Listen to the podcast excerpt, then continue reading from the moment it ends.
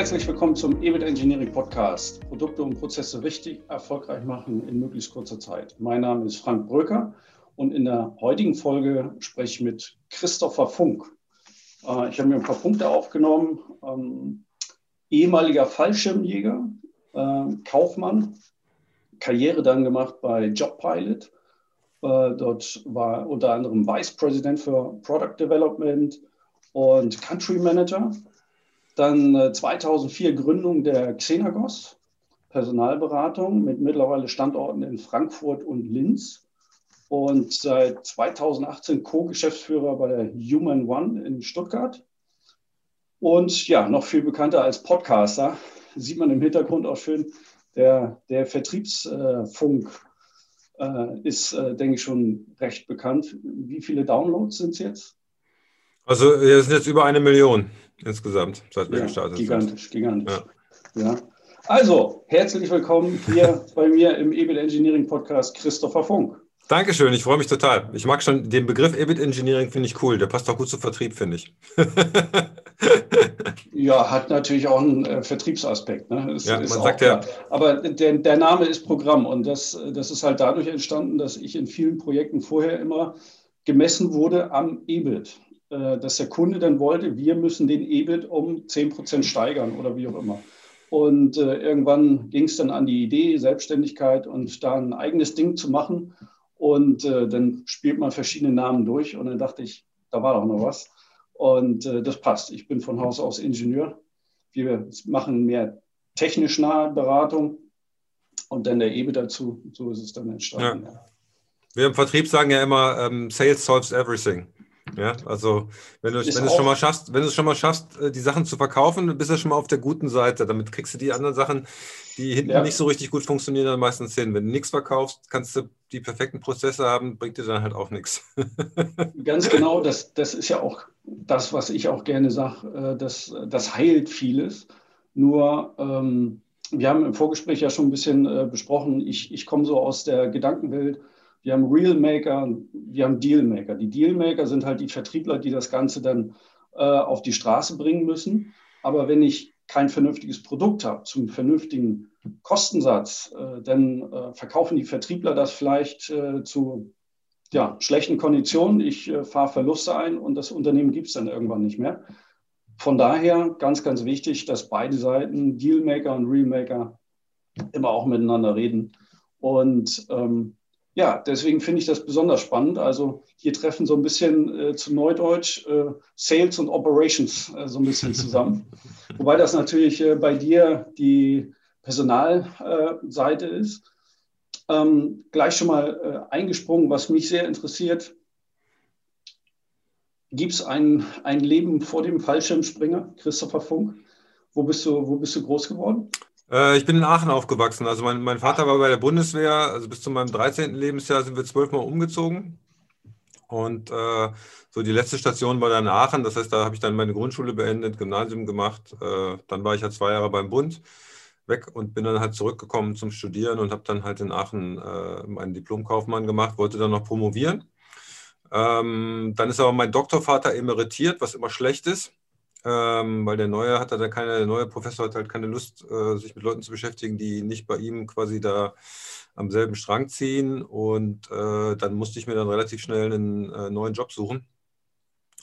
Und habe dann tatsächlich bei einem Startup angefangen, äh, hier in Frankfurt, äh, in Oberursel. Ich dachte vorher mal, Oberursel wäre irgendwo in Bayern, aber Oberursel ist tatsächlich ein Vorort von Frankfurt. Und habe dann da quasi meinen, meinen ersten Job außerhalb der, der Uni gefunden. Also das heißt so richtig Aachener Jung. Nee, ich bin ja nicht da geboren. Ich bin, ich bin in Kassel geboren, wie gesagt, zwölfmal umgezogen. Meine Frau ist, meine Frau ist Uröscherin. Die kann auch alle Karnevalslieder singen und so weiter. Äh, die kommt auch wirklich, äh, ist mitten in Aachen geboren. Und ich habe sie jetzt so quasi nach Frankfurt entführt, äh, was zu Karneval immer schmerzhaft ist für sie vor allen Dingen. Ähm, aber ich bin ja eigentlich eher so ja, zugezogener. ja, und so weit weg ist, ist die Ecke dann ja auch nicht von Frankfurt. Geht noch, genau. Ja, ja, schön. Ja, und dann ähm, spannend, dann also Jobpilot, so richtig äh, Managementkarriere gemacht. Und äh, genau. was ich sehr spannend finde, auch für, für äh, unsere Zuhörer, ist so dieser Punkt der Produktentwicklungsaspekt. Was dann Vice President Product Development. Was, was waren denn so deine Arbeitsinhalte da? Also wir hatten damals, also das war ja ein Jobboard, ne? also Europas führendes Jobboard mit, mit 15 äh, äh, Länderseiten und ich glaube 18 oder 19 unterschiedlichen Sprachen, äh, was per se ja schon mal eine Herausforderung ist, äh, das alles da auf die Rille zu kriegen. Und ich, ähm, wir hatten das so organisiert, dass wir gesagt haben, wir haben die komplette IT, also die Technik äh, und aber auch die Leute, die sich quasi fürs Frontend kümmern, äh, in einer Abteilung. Weil du hast halt ganz oft immer ähm, äh, ja diese Themen, ja, das Backoffice macht es nicht richtig, die Programmierer machen es nicht richtig und das Front Office will was ganz anderes.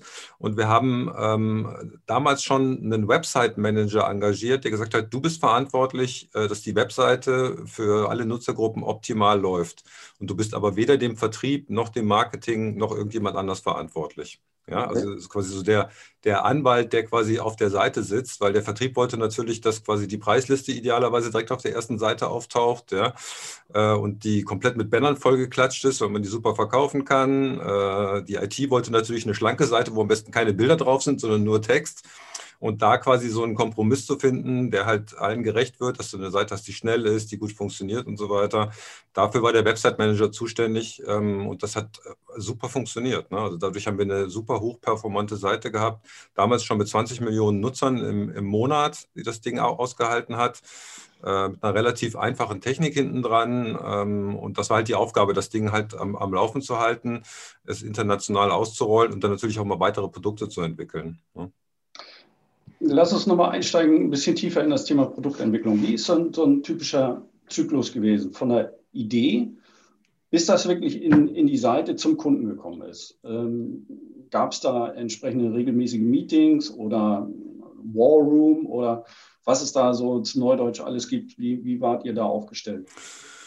Also ähm, wir sind da in so eine, also grundsätzlich war das so, wir haben halt die Ideen und Anforderungen von allen Seiten aufgenommen, haben irgendwie, haben dann versucht, die zu bewerten und zu priorisieren. Äh, aber es hat eigentlich dazu, also wir sind ja ein Startup gewesen, das heißt, als ich angefangen habe, 97, waren wir äh, sechs Mitarbeiter in dem Unternehmen und äh, 2001 auf dem Höhepunkt waren wir 600.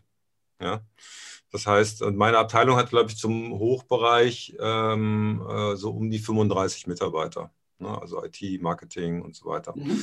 Und ähm, so, wir haben das halt aufgenommen. Äh, es war eigentlich aber immer so, dass, die, dass, du, dass du deutlich mehr Projektideen hattest, als Kapazitäten, die umzusetzen. Ne? Und mein Chef hat dann immer, so, ja. mein Chef hat dann immer gesagt, nein, du musst dich halt nur richtig anstrengen. Ja? dann, dann, wird das schon was. Ne? Und das gibt ja dieses, dieses gleichschenklige Dreieck, ne? wo du sagst, du hast halt den, den Scope von dem Projekt, du hast die Zeit und das Budget. Ne? Ja. Und äh, wenn du halt den Scope ändern willst oder die Zeit verkürzen willst, dann musst du halt an den anderen Graden was ändern. Ne? Du musst entweder den Scope eingrenzen, also das, was du haben willst, oder das Budget erhöhen. Das hat mein Chef aber leider nie verstanden. Das heißt, wir hatten eigentlich immer eine Liste so mit fünf Top-Projekten und darunter gab es noch ungefähr zehn, die man auch ganz gerne gehabt hätte, die sich dann aber meistens auch nicht realisiert haben. Und äh, es gibt auch einige, die sich gar nicht realisiert haben. Manche Sachen haben wir dann relativ schnell hinbekommen. Ähm, aber die Hauptarbeit war vor allen Dingen halt äh, quasi auch so ein Release-Cycle einzuhalten. Ne? Dass wir gesagt haben, wir wollen eigentlich jedes halbe Jahr ein Redesign haben, wo wir auch neue Funktionen reinbringen. Äh, damals gab es so Sachen wie, da haben wir dann Premium-Service eingeführt, wo die Leute sich einloggen konnten, wo sie einen eigenen Account hatten. Das war alles neu damals. Das ist jetzt alles ganz normal. Äh, und so haben wir das quasi Stück für Stück in Release-Cyclen versucht zu verpacken. Und äh, ich würde mal sagen, 50 Prozent der Sachen, der Projekte sind ja auf dem Weg verreckt. Ja, das, okay. das, das war einfach so. Weil die schlecht vor, äh, vorgedacht waren oder weil es technisch nicht ging oder was? Weil sich erstmal hat sich die, die Umgebung unfassbar schnell geändert. Es kamen halt dann immer neue Sachen dazu. Äh, wir hatten dann, haben dann neues Land aufgemacht, die wollten dann wieder andere Sachen haben. Da mussten dann die mhm. Prioritäten wieder geändert werden und äh, die Sachen, die dann halt nicht, nicht ganz, ganz, ganz, ganz oben standen, die sind dann meistens irgendwo verreckt. Also das, das, hat, das hat auch lange gedauert, bis ich da verstanden habe, dass du halt, du hast halt eine gewisse Projektkapazität Qualität, wo du Produkte entwickeln kannst, aber du hast ja parallel, musst ja noch eine, eine laufende Operation. Ja. ja. Und äh, diese laufende Operation ist ja eigentlich auch im, im, im, im Galopp entstanden. Das heißt, die war auch nicht wohl dokumentiert oder aufgestellt, sondern das war halt eher so ein, da war ein Programmierer drauf, der das Ding eigentlich von alleine programmiert hat äh, nie irgendwas dokumentiert hat und du warst eigentlich die Hälfte der Zeit damit beschäftigt, das Ding einigermaßen gut am Laufen zu halten. Und äh, wir haben dann auch wirklich externe Auditoren gehabt, die gesagt haben, äh, wir blicken da nicht mehr durch. Also wir können nicht garantieren, dass das Ding irgendwie beim doppelten Traffic noch funktioniert. Ne? Ähm, und, da, und, das ist halt immer so der, der Konflikt, wo du lebst. Also immer jeden Morgen habe ich erstmal auf die Webseite geguckt und war froh, wenn sie dann online war. Ähm, äh, das, heißt, das, das so, heißt mit, mit Notrufbereitschaft rund um die Uhr? Wenn ja. dann irgendwas ist, musst du in die Tasten hauen. Ja, ja ich, ich habe ja nichts machen können. Ich war ja dann eher, also wir haben das halt organisiert gehabt, dass wir halt so einen äh, Second Level, First Level und Hotline Support hatten, die sich halt darum gekümmert haben. Wir haben auch den kompletten User Support dann noch abgewickelt, also alles, was so an Kunden und äh, Jobsucheranfragen reinkam und so weiter. Mhm. Und äh, die, die Services, die sich am besten entwickelt haben, waren immer die, die du halt extern einkaufen konntest. Ne? Also wir haben zum Beispiel mal so einen Lebenslauf-Check angeboten. Da konnten die Leute ihren Lebenslauf einchecken und den dann äh, einschicken und den dann checken lassen. Das haben wir aber von, mit einer äh, externen Beratung abgewickelt. Das war einfach. also das ist ja auch immer die Kunst, ne? dass du immer überlegen musst, okay, was, was schaffe ich im eigenen Haus zu machen oder kann ich halt irgendwo einen, einen Balkon oder Erker an, anflanschen, der halt nicht von mir ist. Äh, das ja. geht dann meistens deutlich schneller. Ne? Ja. Sag mal, ähm, wer bzw. wie äh, wurde priorisiert? Also nach, nach ähm, also ich kenne es äh, jetzt auch, wenn die Ressourcen knapp sind, dann empfehlen wir unseren Kunden ganz gerne zu sagen, okay, was, was erwarten wir denn, was da an Business Value rauskommen kann? Vielleicht auch in EBIT gemessen, das passt dann natürlich auch zu uns. Aber dass man sagt, okay, EBIT-Erwartung pro äh, aufgewendeter Ressource aus der Entwicklung. War das bei euch auch so oder habt ihr anders priorisiert? Genau, also wir haben so ein äh, Bewertungssystem gehabt, wo wir im Prinzip diese drei Ebenen bewertet haben. Also was für ein Budget musst du einsetzen, äh, wie viele Ressourcen kommen da rein und äh, dann halt der Scope war im Prinzip, okay, was erwarten wir, dass da rauskommt. Da gab es halt einfach Sachen, die halt unbedingt notwendig waren, weil sie halt den Kernservice betroffen haben. Ne? Ja. Also zum Beispiel, wenn du sagst, okay, wir brauchen jetzt mal, also man kann sich das gar nicht vorstellen, als wir angefangen haben, gab es kein Google. Ne? 97 gab es kein Google. Mhm. Die haben, glaube ich, 2002 oder sowas ging das so richtig hoch mit denen. Ähm, und äh, das hat dazu geführt, dass die meisten äh, Jobsuchservices keine Volltextsuche hatten. Ja, kann man sich heute ja, gar nicht mehr vorstellen. Ja? Also das war ja. aber alles kategorisiert und so weiter, was natürlich viele Vorteile hat. Aber wenn du dann irgendwann gesagt hast, okay, wäre ganz schön, wenn wir jetzt unseren Nutzern auch eine Volltextsuche anbieten könnten, ja, äh, dann ist das natürlich was, was extrem hoch priorisiert ist, weil es halt direkt auf den, auf den Service einzahlt. Ne? Mhm. Ähm, so, und äh, das haben wir dann versucht mit so einer Sterne, mit, mit, mit äh, ein bis vier Sternen zu bewerten auf vier Dimensionen. Ähm, und dann gab es halt Sachen, wo wir gesagt okay, das, die, die müssen einfach gemacht werden. Da gibt es eigentlich gar keine, gar keine, da brauchst du gar keine Sterne bewerten, weil das ist halt überlebensnotwendig. Ne? Also wenn du mit LKW-Fahrer bist und du merkst, dass der Tank leer ist, musst du halt sagen, okay, bevor ich jetzt irgendwas anderes entscheide, muss ich erstmal tanken. Ne? Ja, genau. Ähm, so, und, und, die Sachen haben dir eigentlich schon 50 bis 60 Prozent der Ressourcen gekostet, was den Leuten aber meistens nicht klar war. Ne? Mhm.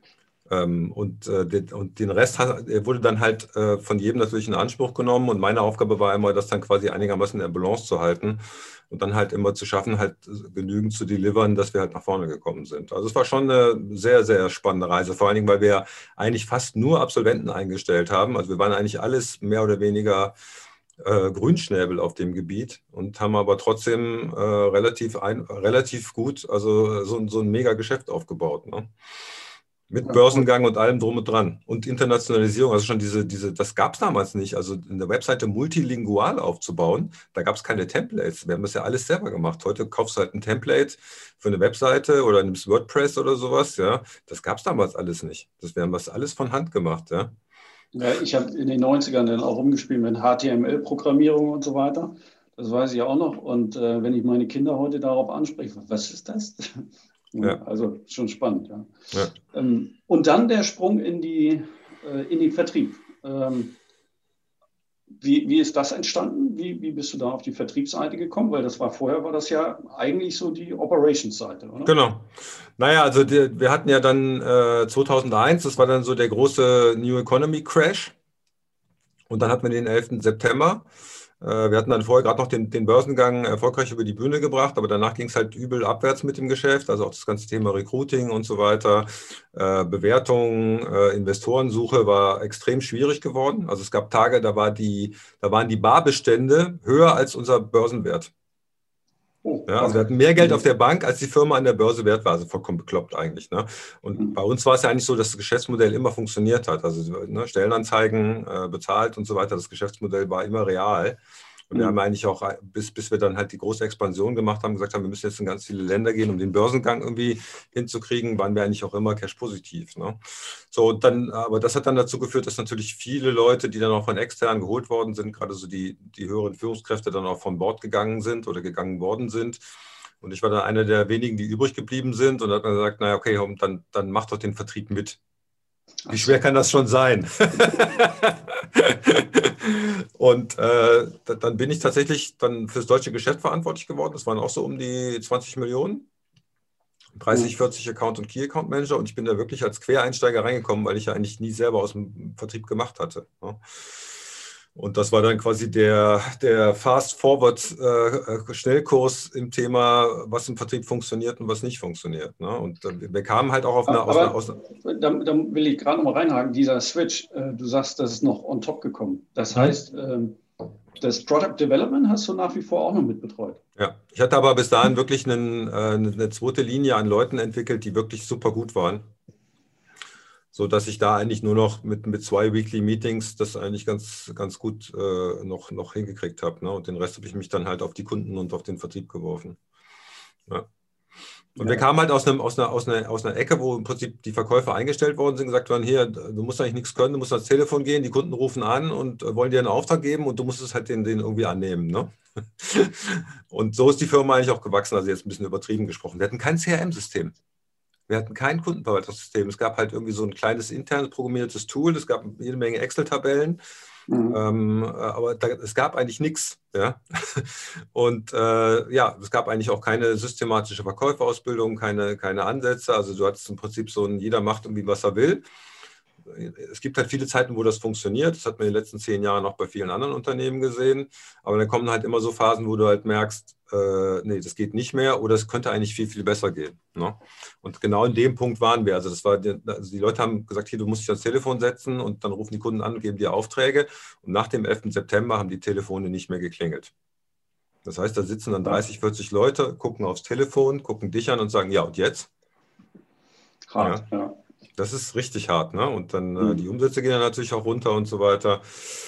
Ja, dann habe ich mir natürlich erstmal Hilfe geholt. Also wir sind damals dann äh, von Adeco übernommen worden. Adeco ist eine extrem vertriebsgetriebene Company, weil du als Zeitarbeitsfirma hast du ja nichts als den Verkäufer, den du zum Kunden schickst. Du kannst ja keine Mitarbeiter mitnehmen und sagen, mal, guck mal, wie toll die sind, sondern der Verkäufer mhm. verkauft eigentlich nur anhand seiner Kompetenz.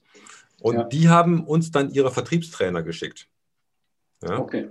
Und von denen habe ich natürlich sehr, sehr viel gelernt. Ne? Ich bin dann auch zu den Adeco-Leuten rüber und bin dann halt bei denen da mitgelaufen, habe mir das angeguckt, wie die das machen, ähm, habe mir versucht, möglichst viel externes Know-how reinzuholen, äh, was so ging.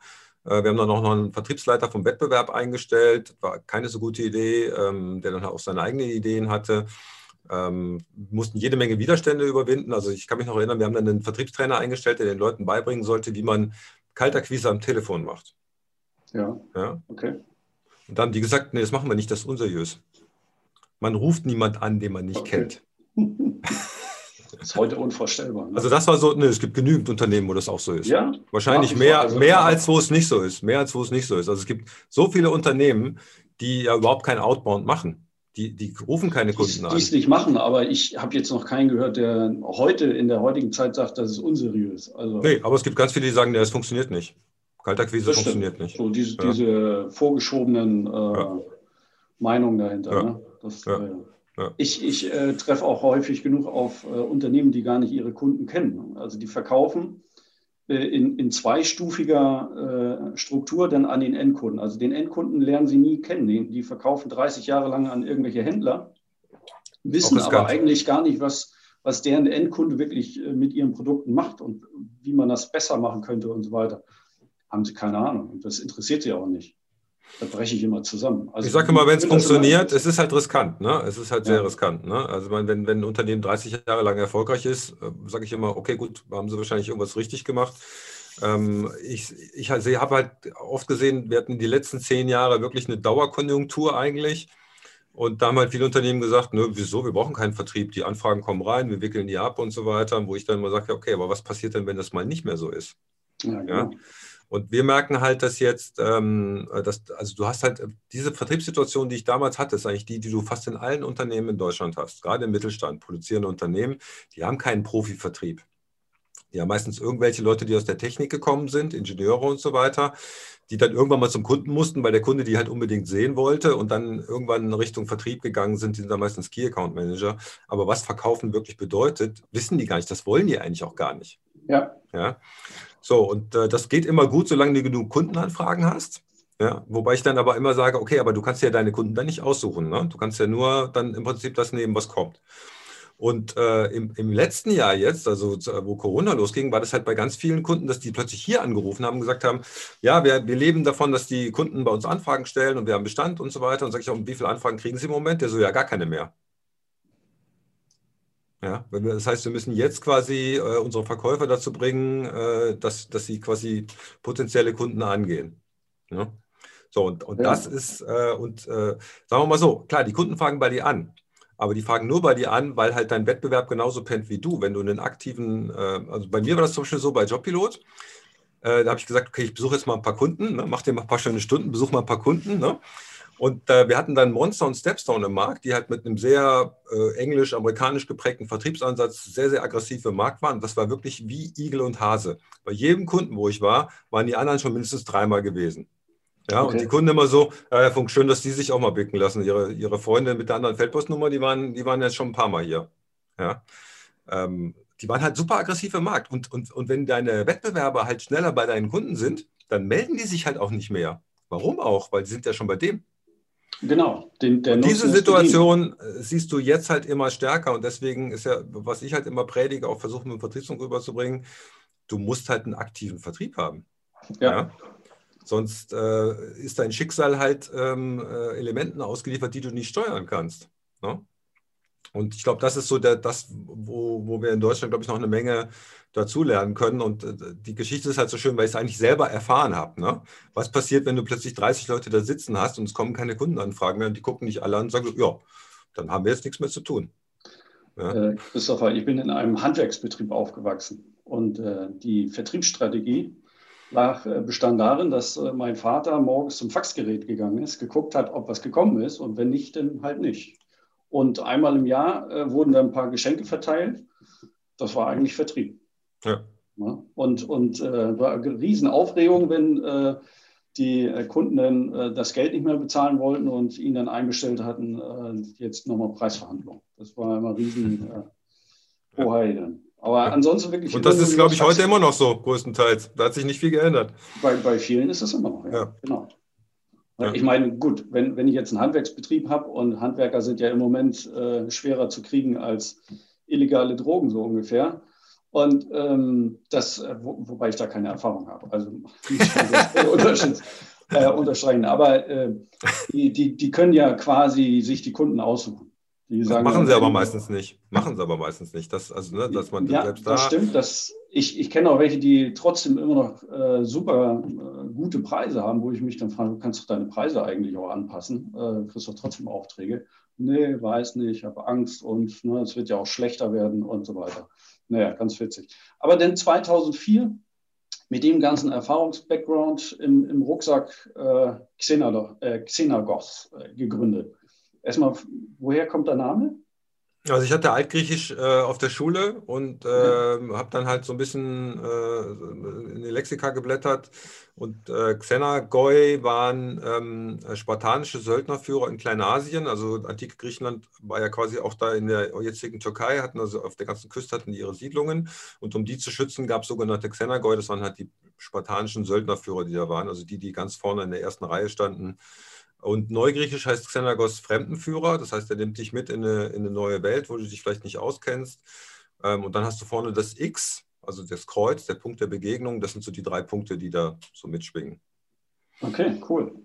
Schöne Story dahinter. Und das, ja. ist, das, das wird bei euch auch so gelebt, was, was da so drin steckt? Ja. Ja. Natürlich nicht von jedem, aber grundsätzlich schon. Ja, gibt's, uns gibt es jetzt auch schon seit 16 Jahren. Ja, nimm uns doch mal mit, äh, das würde mich nämlich auch interessieren und viele meiner Zuhörer sicherlich auch. Äh, ihr habt euch ja wahnsinnig gut entwickelt dann, äh, von 2004 bis heute, natürlich auch sehr gepusht, auch durch, durch dich als Personenmarke, was du sehr gut hingekriegt hast.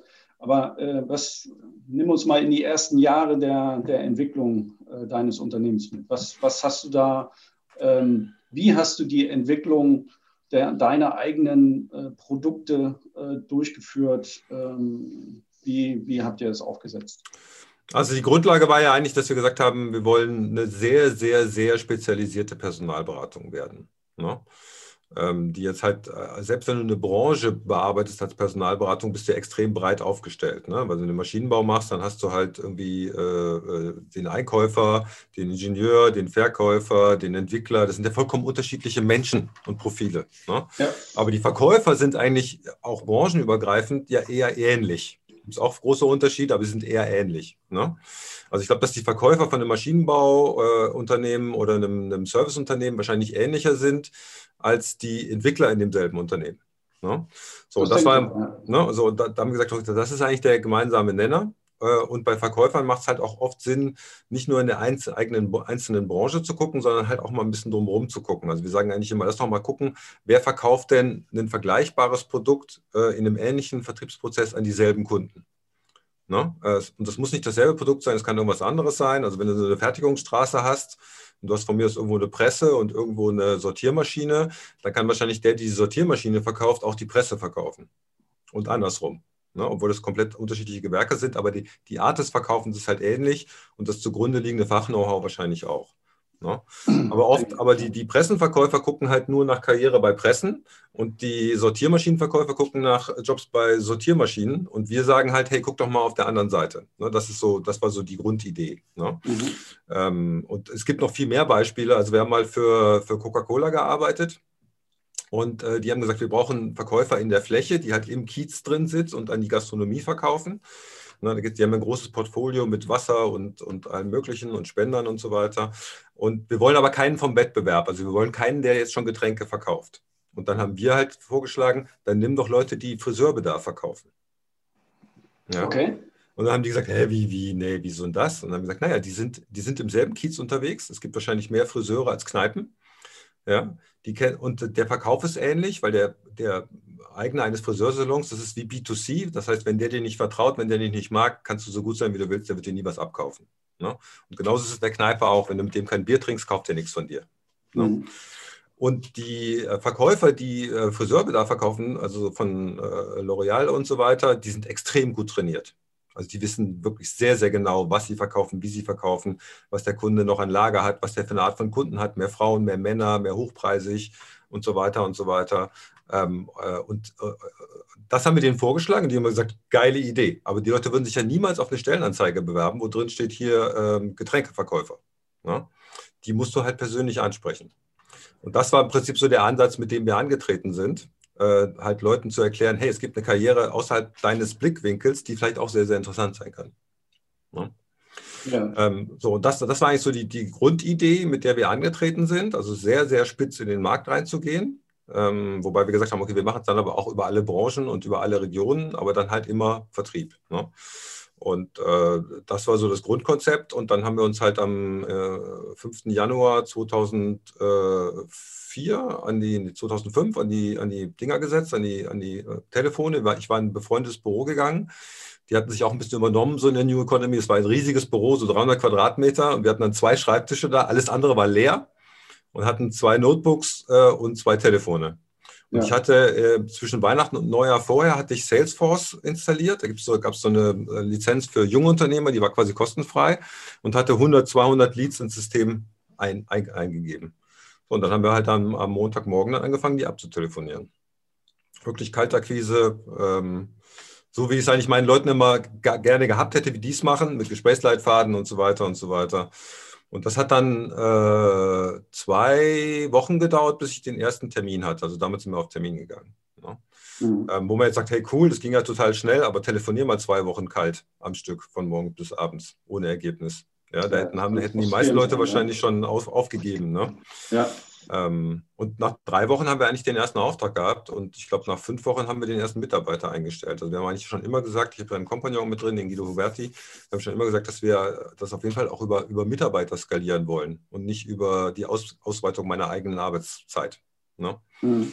Äh, das heißt, wir hatten eigentlich am Ende des Jahres, ersten Jahres hatten wir schon fünf Mitarbeiter. Arbeitszeit, gutes Thema. Workaholic oder, oder wie, wie hältst du es äh, am Tag? Was ist so deine typische Arbeitszeit? Wie, wie war es zu Anfang, wie ist es heute? Hat sich das vielleicht auch verändert? Ja, es hat sich wahrscheinlich verändert. Also das ändert sich immer mal wieder. Das hängt aber auch von meinen Prioritäten ab und was ich so an Sport gerade mache und wie sich mein Privatleben verändert. Ähm, also im Moment ist es so, dass ich jetzt äh, mit Corona und so weiter, ist ja Fitnessstudio und so weiter schwierig. Das heißt, ich habe jetzt irgendwie wieder angefangen, Yoga morgens zu machen. Und dann mache ich noch hier äh, diese Wim Hof Atemübungen und äh, kalt duschen und so weiter. Das heißt, ich brauche morgens eigentlich eine Stunde erstmal so für mich. Ne? Ähm, und dann gucke ich eigentlich immer so, dass da mache ich mein Frühstück, das ist ein bisschen aufwendiger und dann gucke ich eigentlich immer so, dass ich um 8 im Büro bin. Mhm. Und der erste Termin, der offiziell eingetragen ist, beginnt um 10. Also vor 10 Uhr gibt es keine Termine. Das heißt, ich habe eigentlich immer zwei Stunden Zeit, irgendwas zu durchdenken, einen Podcast zu planen oder eine neue Idee zu skribbeln und so weiter. Da passiert eigentlich auch nichts. Ne? Also dann gehe ich vielleicht also ich habe auch alle E-Mails eigentlich von mir weggehalten. Also alles, was an Firmen-E-Mails kommt, kommt nicht mehr bei mir an. Das sind jetzt nur noch die privaten Mails. Das ist aber fast nur ein Newsletter, die du halt mal kurz durchscannst. Ist da was Interessantes dabei? Wenn es interessant ist, dann markiere ich mir das für später lesen. Ähm, und dann im Prinzip bei Google ist das ja so geil, du musst ja nicht mehr sortieren, sondern ich mache einfach alles markieren, was übrig ist, archivieren, fop, weg ist es. Ja, ja. Das ist sehr, sehr geil, ne? weil ich kenne so viele Leute, die äh, Stunden und Tage damit zubringen, ihre E-Mail zu sortieren und so weiter. Und E-Mail ist meiner Meinung nach der größte Zeitfresser schlechthin. Ne? so, und äh, äh, so beginnt der Tag und typischerweise schaue ich aber eigentlich, dass ich, äh, also wir haben ja letztes Jahr uns auch einen Hund angeschafft, äh, der ist hier mit im Büro äh, aber eigentlich gucke ich eigentlich, dass ich um 17 Uhr das Büro auch verlasse. Und dann gehe ich noch mal eine Stunde, anderthalb mit dem Hund raus. Das ist für mich auch super meditativ. Gerade jetzt, wo es dunkel draußen ist, da bin ich eigentlich immer allein unterwegs. Und dann komme ich eigentlich sehr, sehr entspannt nach Hause. Das ist so. Und eigentlich versuche ich im Moment ähm, einen Tag die Woche quasi komplett rauszublocken, wo es auch keine Termine gibt, wo ich mhm. eigentlich frei entscheiden kann, okay, äh, mache ich irgendwas für mich, lese ich ein Buch äh, oder arbeite ich. Also so habe ich das jetzt geplant. Und wie gesagt, und zum, zum Abend hin ist auch wirklich äh, Digital Detoxing oder also eigentlich schon. Eigentlich schon. Also ich lasse lass meinen Rechner im Büro. Ich okay. nehme den nicht mit nach Hause. Das heißt, ich habe da noch mein, mein Handy. Ähm, aber eigentlich gucke ich da auch nicht mehr drauf. Mhm. Also ich brauche das halt morgens für meine Übungen und so weiter. Ähm, und abends für meine Meditation brauche ich halt mein Handy. Aber eigentlich gucke ich da nicht mehr drauf. Ich habe das früher auch gemacht, äh, dass ich halt noch irgendwelche Spiele hatte oder sonst irgendwas. Das habe ich jetzt eigentlich alles abgeschafft. Aber ich meine, wenn ich um 5 Uhr aus dem Büro gehe, anderthalb Stunden, dann ist es sechs, halb sieben, sieben Uhr, bis ich zu Hause bin. Dann habe ich vielleicht noch eine Stunde, anderthalb und dann gehe ich eigentlich auch so Richtung, also ich schaue eigentlich immer, dass ich um 10 im Bett liege. Ja. Okay. Dann mache ich meine Meditation, so 10, 15 Minuten. Und dann ist auch zu Ende. Ich stehe aber auch um halb fünf auf. Ne? Also von daher muss ich halt um halb fünf. Okay, das wäre nicht ja. meine Zeit. Ja. Ja, aber das ist halt morgens, also ich sage, ich, ich bin da bei den Stoikern, es, es, ich finde es super angenehm, wenn du vor dem Tag kommst. Ja, wenn du nicht dem Tag hinterherläufst ne, und immer guckst, ich muss das noch schaffen, sondern wenn du vor dem Tag bist. Ne? Und äh, ich versuche eigentlich immer vor, vor den Aufgaben zu sein, dass ich eigentlich immer Zeit habe, Sachen zu planen und so weiter, äh, dass ich halt so eher agiere als reagiere. Ne? Und äh, die Leute sagen immer, ja, ich habe keine Zeit für Sport und so weiter. Und dann sage ich halt das erste, was ich immer sage, okay, wie viel Fernsehen guckst du? Ja? Weil im Schnitt gucken die Deutschen vier Stunden Fernsehen am Tag. Vier Stunden. Ja, das ist enorm. Das ist krass. Zeitfresser Nummer eins. Ja. Ja, ja plus, äh, plus Handy, ne? Smartphone, äh, Social Media und so weiter, muss man halt schon aufpassen. Das ist ja mal hochgerechnet auf die Lebenszeit, ne? das ist schon Wahnsinn. Das ist wirklich krass. Ja. Aber nochmal ganz kurz zurück, äh, Thema Produktentwicklung. Also ihr habt das dann sehr spitz, ganz generell aufgestellt, aber können wir auch äh, überleiten jetzt zu dem Thema Nachfolgeunterstützung. Das jetzt mal das vielleicht rausgearbeitet. Das war sicherlich von Anfang an nicht dabei. Ja. Ähm, wie, wie kommt das dann zu so einem Angebot? Ist, entspringt das alles äh, deinen Ideen oder habt ihr da regelmäßige Runden, wo einfach mal verschiedene Ideen ausgetauscht äh, werden und äh, bewertet werden, was jetzt als nächstes vielleicht noch mit reinpasst? Also das kam eher aus dem Markt, ne? dass du halt äh, oft äh, Unternehmer hast, die, gut, wissen wir, dass es ein riesen Nachfolgethema bei mittelständischen Unternehmen gibt und so weiter. Da kamen halt öfter mal Anfragen, vor allen Dingen, weil die, äh, die Leute, die jetzt quasi das Unternehmen, äh, die Nachfolger suchen, also die Unternehmer, die sind meistens sehr auf der fachlichen Seite unterwegs ja, mhm. und haben den Vertrieb noch irgendwie mitgemacht. Und die sagen aber eigentlich, okay, fachlich ist das Unternehmen gut aufgestellt, ich brauche aber jetzt eigentlich jemanden, der, der das Unternehmen marktgerecht positioniert. Deswegen ist der Nachfolger meistens immer jemand, der einen Schwerpunkt im, im, im Marketing- und Vertriebsbereich hat. Ne? Ähm, und, und das, so haben wir das aufgebaut. Aber äh, vielleicht nochmal zurück. Also wir haben von Anfang an eigentlich gesagt, dass wir unsere, also äh, Personalberatung ist ja ein Beratungsservice, wir haben den eigentlich von Anfang an produktisiert. Also wir sagen immer, es gibt, es gibt Pakete, die der Kunde kaufen kann. Das heißt ein Harpoon-Package ne? Mhm. oder Net-Package. Also wir haben so ein Social Net-Package, wo wir halt mit Facebook und so weiter suchen. Und okay. ein Harpoon, Harpoon-Package, das halt dann eher, wo wir sagen, okay, da gehen wir wirklich in die Direktansprache rein. Ähm, und da, davon haben wir jetzt schon vier. Also wir haben im Prinzip das so ein bisschen nach den Komplexitäten im Vertrieb geordnet, also so der klassische Außendienst, der Account Key Account Manager, Teamleiter, internationale Sachen, Spezialsachen und Führungskräfte. Da haben wir vier Pakete gemacht, die alle einen Festpreis haben. Ne? So, und das, das ist, glaube ich, schon mal was, also das kommt so aus meiner Welt, dass wir, wir machen es halt dem Kunden sehr, sehr einfach, sich was auszuwählen. Ne? Und jetzt haben wir als nächste Stufe diese Produkte nochmal in drei unterschiedliche Service-Kategorien unterteilt. Da gibt es jetzt Platin, Gold und Silber mit unterschiedlichen Produktkategorien. Und das führt dazu, dass, äh, dass wir dem Kunden halt sehr gut beschreiben können, was wir tun und dass du eigentlich keine Preisdiskussion mehr hast. Mhm. Ja?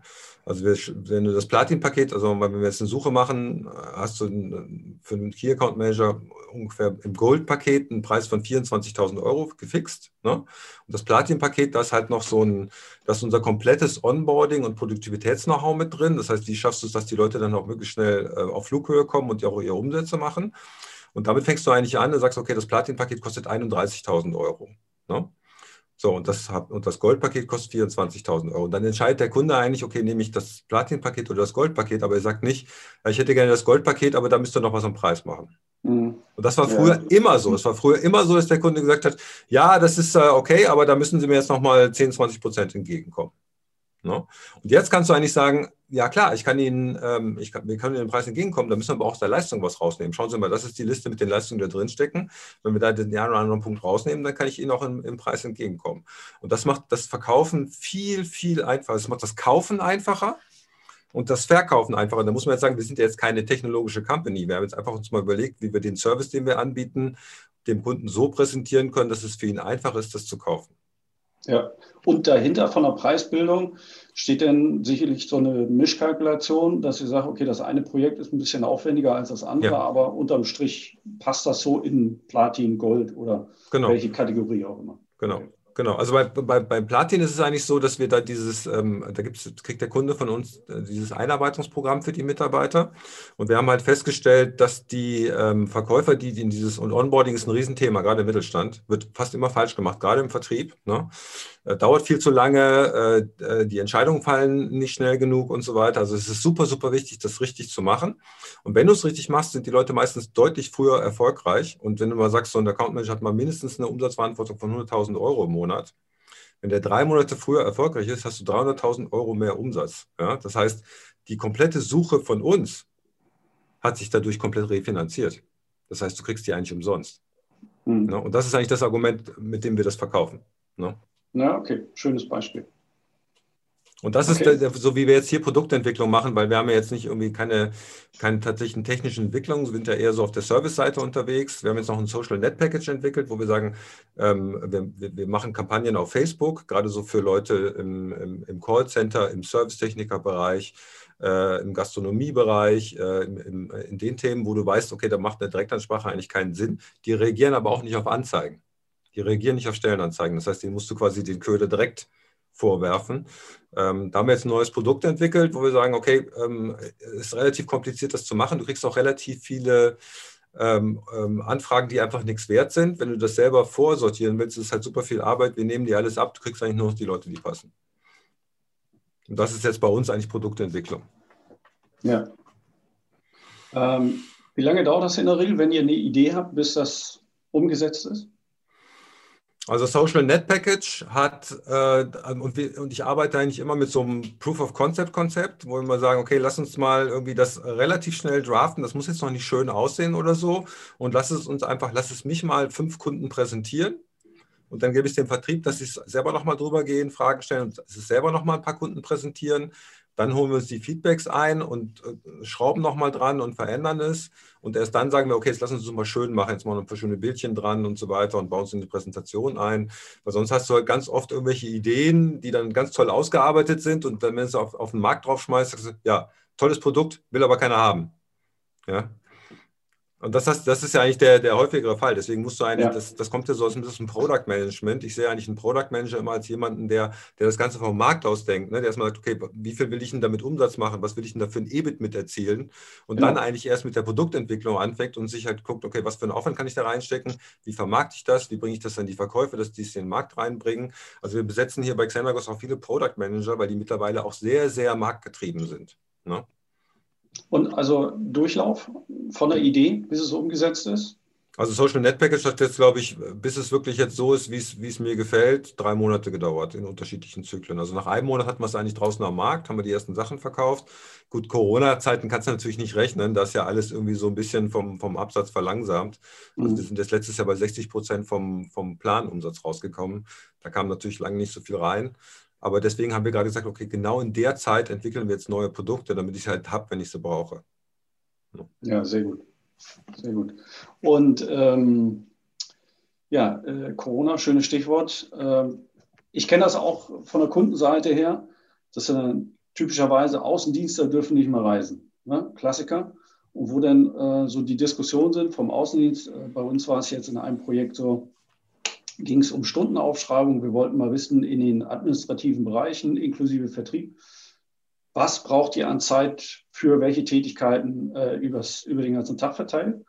Und äh, dann war immer der Hinweis so aus dem Außendienst, ja, aber ist ja eine ganz besondere Zeit und wir dürfen ja nicht reisen. Wie, wie bringen wir das denn in die Bewertung mit ein? Und meint, ja, verkaufen müsst ihr doch trotzdem noch, oder was? Ist doch völlig egal. Idealerweise schon. Ne? Ja. Und äh, das ist schon ganz interessant, dass die Außendienstler meistens wirklich sehr an, an ihren äh, Reisetätigkeiten denn so festhalten. Und deswegen äh, mein, mein letzter Punkt eigentlich, was äh, mich äh, sehr, sehr interessiert, was deine Meinung ist, was jetzt über die Corona-Pandemie an Beschleunigung in die Veränderungen reingekommen ist, äh, der, der ganzen Tätigkeiten, insbesondere im Vertrieb. Was da bleibt und was sich wieder ein Stück weit normalisieren wird. Was, was denkst du? Also, äh, wir haben ja eigentlich, also das ist mega krass. Also wir haben, wenn du mal guckst, ich habe mit dem Professor Tinschelitz aus Wien ein Interview gehabt und der hat gesagt, wir haben ähm, CRM-Einführung, ne? also Software für Kundenmanagement. Das hat 30 Jahre gedauert, bis wir 50 Prozent der Unternehmen haben, die CRM bei sich nutzen. 30 Jahre, okay. 30 Jahre, ja.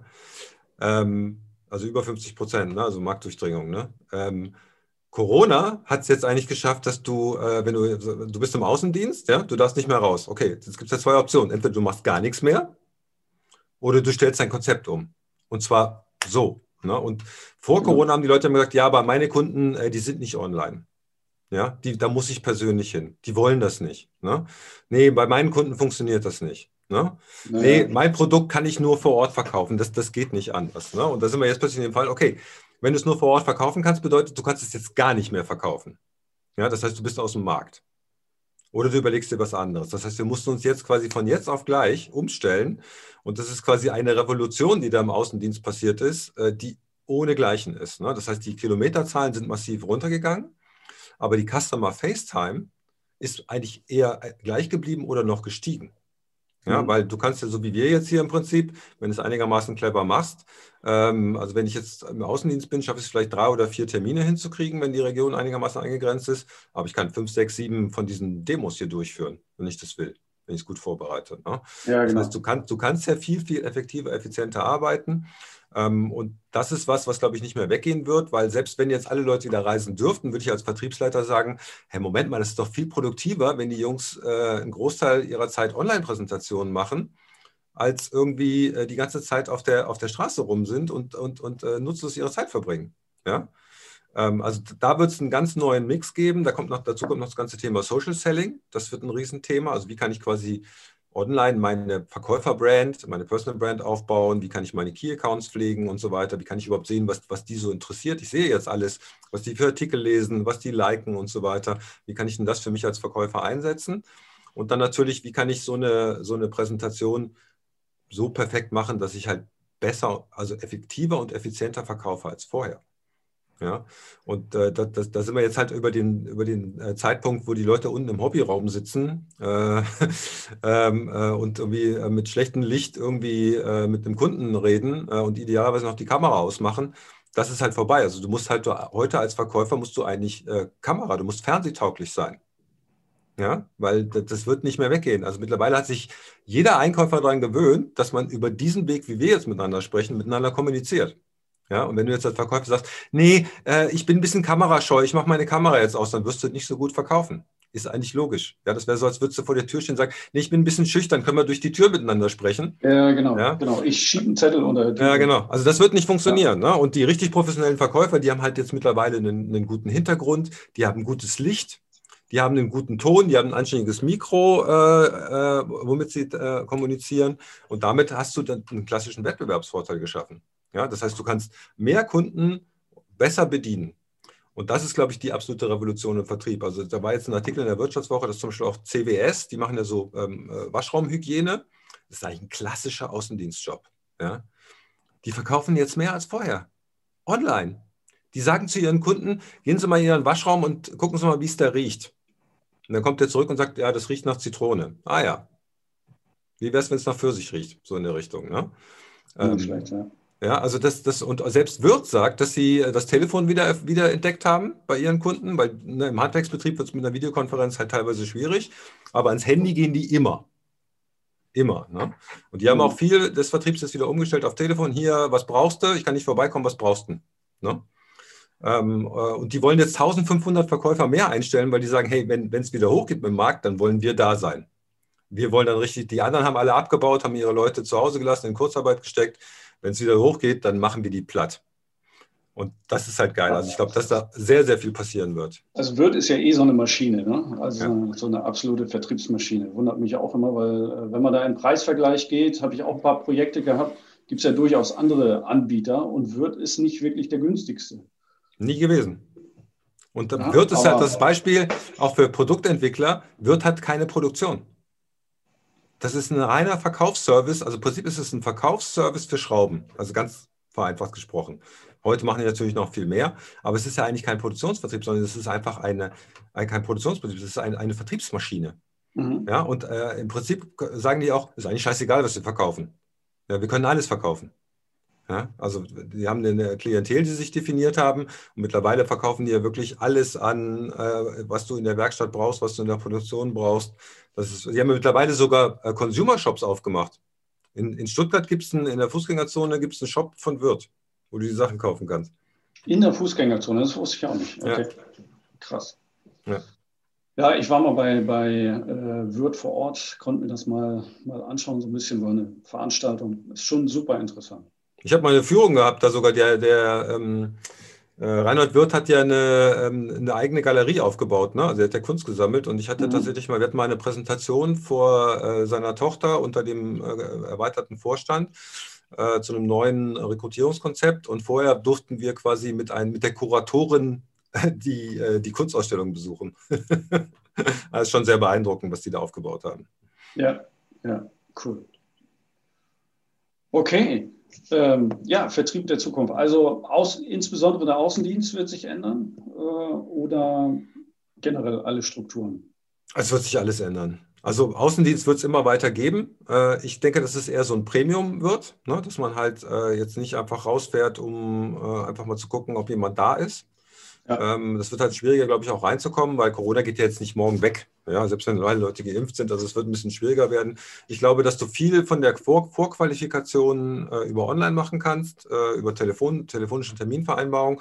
Also unsere Account Manager hier, wenn die jemanden nicht erreichen, schicken die dem jetzt eigentlich immer eine Mail und sagen, hey, wir haben, wir haben euch nicht erreicht. Ähm, guck mal, hier unten ist ein Link, da kannst du dir selber einen Termin aussuchen. Mhm. Und äh, 30 Prozent der Leute klicken da drauf und vereinbaren sich selber einen Online-Termin. Cool. Wie geil ist das denn? Ja, und was wir jetzt angefangen haben, zum Beispiel, dass die Leute äh, Videonachrichten aufnehmen. Das heißt, die schicken zwar eine Mail, aber die nehmen dazu noch eine kleine Videonachricht auf. Hallo, mein Name ist Christopher Funk, ich habe Sie nicht erreicht, wir waren zum Telefonieren verabredet. Wäre super, wenn Sie sich einen Termin eintragen würden. Wir wollten ja ABC besprechen. Das kommt super an. Mhm. Ja, aber da hast du auch wieder äh, ein Teil der Leute, die sagen, äh, nee, nee, das mache ich nicht. Und andere sagen, boah, wie geil, was für eine geile Idee. Meine Terminquote steigt. Ne? Mhm. Also ich denke, dass sich hier wirklich un, unfassbar viel tun wird. Corona ist da jetzt auch, ich sage mal, Corona ist nicht die Pause-Taste, sondern Corona ist eigentlich die Fast-Forward-Taste dieser ganzen Entwicklungen. Das ist der absolute Brandbeschleuniger für diese Sache. Und die Frage ist halt, wer, wer macht jetzt was daraus? Also schaffst du es jetzt halt, mehr rauszuholen, effektiver und effizienter zu werden oder sagst du, nee, wir warten mal ab? Geht ja jetzt eh gerade nichts mit Corona. Ja, ja äh, auch äh, bei, bei uns sehen wir das ja auch. Also viele Projekte, wo man vorher gesagt hat, also das muss man face-to-face -face machen und das äh, muss man nicht vollständig. Wobei das schon immer begrenzt ist äh, mit so, so, einem Kasten so vor sich. Da hat man halt eine begrenzte Sicht. Und wenn man dann wirklich ähm, große Projektcharts hat, die manchmal auf eine ganze Wand passen, dann ist es schon hilfreich, wenn man äh, wirklich gemeinsam vor dieser Wand stehen kann das äh, kriegt man schlecht gezoomt dann äh, wirklich über so einen Bildschirm, es sei denn, man hat so einen mega großen Bildschirm. Ja, aber bevor du da hinfährst, willst du erstmal klären, ist er überhaupt interessiert? Hat er ein Budget? Wer sind über ja. die Ansprechpartner? Was braucht er überhaupt? Ne? Da bist Richtig. du früher dreimal hingefahren, um das alles rauszukriegen. Ja? Das machst du jetzt alles telefonisch, online, per E-Mail. Und dann sagst du, okay, nächste Woche so und so, wir lassen uns alle testen am Morgen, treffen wir uns und ich zeige euch das alles. Und mal vorausgesetzt, das ist alles so, wie ihr erwartet habt, kommen wir dann auch zusammen. So, und dann fährst du hin. Dann du das ist bei uns schon von, von Beginn an, weil ich äh, auch, klar, wenn, wenn man startet, ich bin selber auch äh, sehr stark in Projekten involviert gewesen und äh, da habe ich schlicht keine Zeit gehabt. Und wenn ich dann nichts getan hätte, dann hätte ich irgendwann ein Loch gehabt äh, und, und keine Umsätze gemacht. Also blieb mir gar nichts anderes übrig, als zu gucken, wie kann ich jetzt die, den Erstkontakt wirklich äh, per Telefon, online oder sonst irgendwie machen. Und äh, das hat sich ähm, ja, also das, das fing vor ja, fünf Jahren letztendlich auch bei uns an. Ja. Und da sind wir sehr, sehr gut aufgestellt mittlerweile schon. Ähm, das, was wir aber wirklich auch noch nicht so gesehen haben, weil es vor fünf Jahren die Tools eventuell auch noch nicht gab, beziehungsweise mir die so nicht bekannt waren, so Kreativworkshops oder so Ideenrunden, dass man sagt, okay, dieses Produkt ist jetzt heute so, morgen soll es so sein, jetzt mal raus mit den Ideen das konnte ich mir vorher auch ehrlich gesagt äh, nicht vorstellen, äh, das rein digital zu tun. Wenn man dann aber in die Softwarewelt äh, abtaucht, das läuft seit Jahrzehnten eigentlich so in Zusammenarbeit mit Sao Paulo und irgendeinem aus Indien oder sonst irgendwie und äh, funktioniert auch. Ja. Und da haben wir jetzt mittlerweile auch äh, die, die entsprechenden Tools an Bord. Kann man völlig äh, ortsungebunden, kann man also größere Runden machen mit meinetwegen zehn Leuten, die gleichzeitig auf eine Geschichte zugreifen, sensationell. Also, ja, manchmal funktioniert es sogar noch besser, als wenn du vor Ort bist. Ne? Und dann kommen ja noch andere Sachen dazu, das Thema Social Selling. Ich meine, du hast jetzt einen Podcast. Ja, ich meine, das wäre vor ein paar Jahren noch unvorstellbar gewesen. Das heißt, Stimmt, du baust ja. ja im Prinzip deine Brand, deine Kompetenz ja, aus, indem du einen Podcast hast. Ja? Also das ist ja im Prinzip dein Schaufenster, wo man sehen kann, hey, was ist denn der Frank für ein Typ? Wie tickt denn der so? Was hat der für Bücher da im Regal stehen? Ah, ist ja interessant. Mhm. Also mit dem würde ich mich gerne mal unterhalten. Das sind ja alles Sachen, die jetzt, das ist ja auch Verkauf. Ja, mhm. das ist, das ist auch Verkauf. Das ist Marketing und Verkauf in einem. Ne? Ähm, und ich weiß nicht, wie das dir geht, aber mir ist es oft so, wenn ich, wenn ich dann mit dem Kunden rede oder vor Ort bin, sagt er, Herr Funk, ich habe das Gefühl, ich kenne Sie schon lange, weil ich höre Ihren Podcast. Habe ich auch äh, häufig. Ist das Verkaufen deutlich einfacher. Ja. Du hast halt Vertrauen schon da. Das ist so viel Vertrauen. Ja. Da geht es eigentlich nur darum, wie machen was und nicht ob was machen. Ne? Ja, schön ist dann, wenn man, äh, das ist, ist jetzt schon wieder zwei Jahre her oder so, dann war ich auf einer Veranstaltung und dann äh, wenn ich da vorsichtig angetippt, irgendwie sagen Sie mal, irgendwoher kenne ich Sie? Haben Sie einen Podcast oder wie war das? Und dann, ja. Und dann ja. geht das schon. Das schon also das ist, äh, und, und also dieses Thema, was hast du als Verkäufer für eine Brand? Ne? Ich meine, du bist jetzt Unternehmer und Verkäufer in eigener Person, aber es geht eigentlich für jeden angestellten Verkäufer, ne? weil äh, du bist ja nicht immer vielleicht beim Unternehmen, selben Unternehmen angestellt, aber was hast du für eine Brand? Was hast du für eine Kompetenz?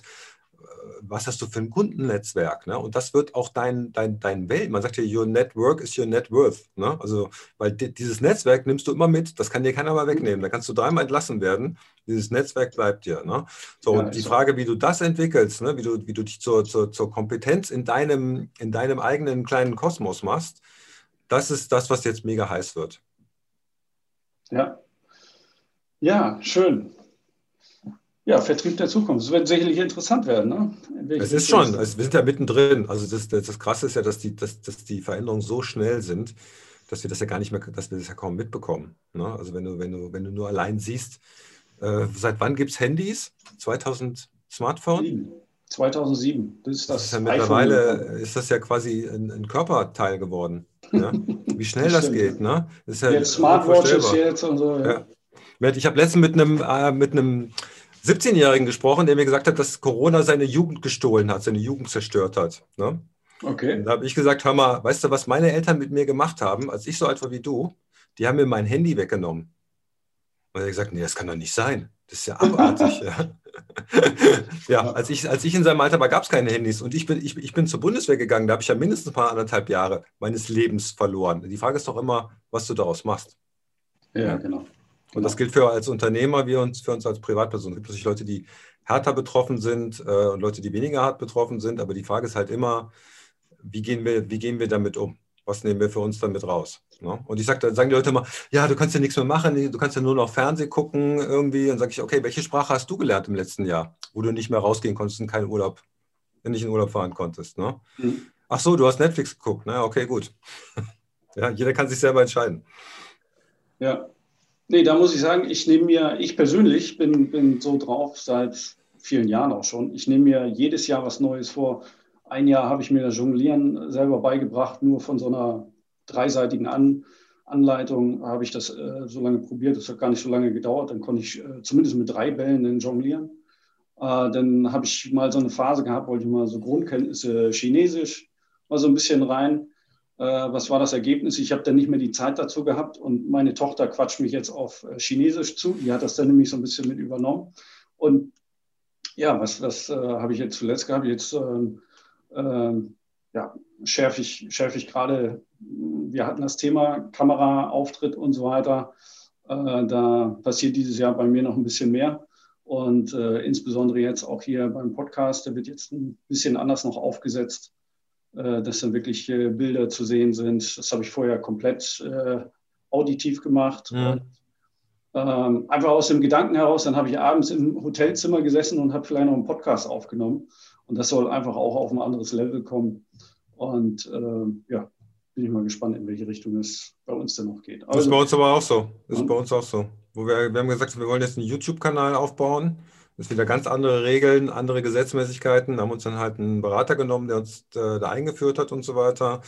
Jetzt, machen wir, jetzt haben wir, glaube ich, 3000 Abonnenten in dem YouTube-Kanal, 330.000 Abrufe mittlerweile. Ja, also ne, die Sachen kommen halt Stück für Stück. Ne, ich bin immer viel zu ungeduldig, aber wir arbeiten uns halt auch Stück für Stück da rein. Jetzt wollen wir ein eigenes Coaching-Programm aufbauen, wo wir sagen, wir wollen Unternehmen was anbieten, wie sie ihren Vertrieb äh, professionalisieren können. Ist eigentlich ganz einfach, du musst es halt nur machen. Ne? Das ist wie bei dir auch. Du musst es halt nur machen. Ne? Ähm, ja, und da sind wir jetzt gerade dabei, was zu entwickeln, äh, womit ein Vertriebsleiter sagen kann, okay, so schaffe ich es eigentlich relativ schnell, aufs nächste Level zu kommen und meinen Vertrieb mehr aktiv nach draußen zu tragen. Okay, Christopher, noch berühmte letzte Worte von dir oder Nee, du, das überlasse ich dir. Du bist ja der Gastgeber.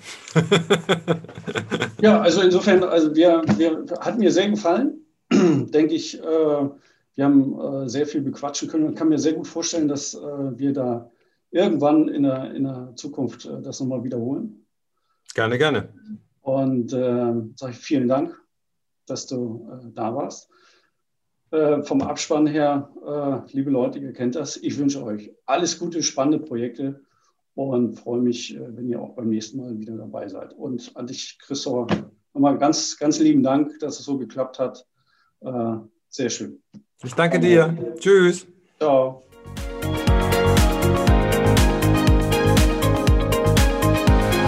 Alle Podcast-Folgen finden Sie auf unserer Website ebitengineers.com und unter anderem auch auf iTunes und Spotify.